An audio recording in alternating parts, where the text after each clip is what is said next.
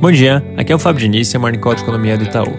Começando lá internacional, hoje mais cedo saiu o dado de PMI da zona do euro, que o índice mostrou uma queda para 47,5 no mês de janeiro, vindo de 49,1 no mês passado. O resultado foi influenciado principalmente por serviços, enquanto manufatura permaneceu mais resiliente. Na China, o foco segue sendo esses mini surtos de Covid-19. Foram registrados 103 novos casos contra 144 no dia anterior, sendo que 94 desses foi por transmissão local. No dia anterior tinha sido 126.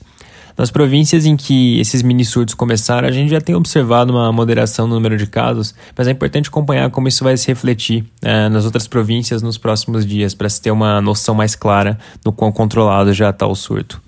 Passando para Brasil, ontem o noticiário político foi bem agitado com o senador Rodrigo Pacheco, que é um dos candidatos à presidência do Senado, fazendo uma série de comentários sobre a necessidade de oferecer alguma forma de socorro aos mais pobres, seja via prorrogação do auxílio emergencial ou via uma extensão, um incremento do Bolsa Família.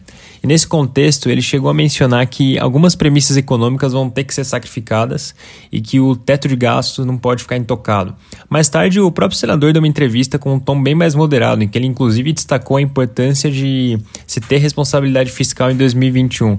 Mas mesmo assim, os mercados reagiram bem mal a esses comentários, que mostra um ponto que a gente vem comentando bastante nas últimas semanas, que as coisas vão ficar muito sensíveis enquanto a gente estiver nesse momento de zona cinzenta, com o número da pandemia ainda muito ruins, uma série de incertezas relacionadas à vacina, o orçamento ainda não aprovado.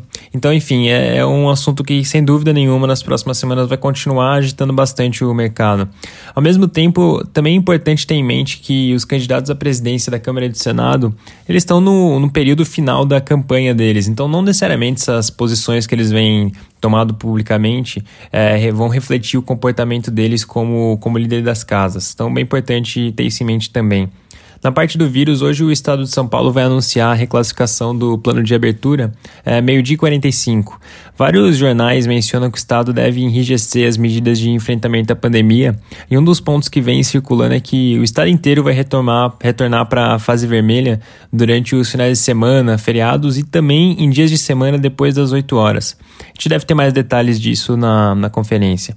Em relação às vacinas, a negociação com a Índia pelos 2 milhões de doses da vacina da AstraZeneca parece ter sido resolvida e do que vem sendo relatado, as doses devem chegar hoje. Para finalizar, agora há pouco a FGV divulgou a prévia da confiança da indústria, agora para o mês de janeiro. O índice mostrou uma queda de 3,5 pontos percentuais, interrompendo uma longa sequência de altas que vem desde maio do ano passado. Apesar dessa queda na margem, a confiança da indústria segue num patamar bem forte. A título de comparação, atualmente o índice está em 111,4, enquanto o nível pré-pandemia era de 101,4. É isso por hoje, um bom dia e um bom final de semana.